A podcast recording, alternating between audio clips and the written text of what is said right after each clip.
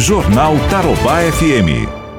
Deixa eu falar agora com o Rogério Antunes. Uma notícia me parece não muito agradável, né, Rogério? Valor da gasolina, que vai subir 12% nas refinarias. Diga lá, Rogério, bom dia. Olá, bom dia, Ivan. Bom dia, Raquel e a todos os ouvintes. De acordo com a estatal, no acumulado do ano, o preço da gasolina reduziu em 46,6%. Com este último aumento, o preço médio do litro da gasolina para as distribuidoras passou a ser de 1,2, o que representa aí o menor preço praticado desde setembro de 2005.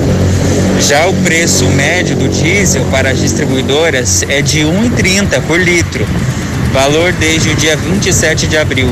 Segundo a companhia, esse é o menor preço praticado desde o dia 15 de julho de 2012. No acumulado do ano, a redução do preço do diesel é de 44,1%. Agora, o aumento de 12% no preço da gasolina nas refinarias e deve refletir nas bombas. Jornal Tarobá FM.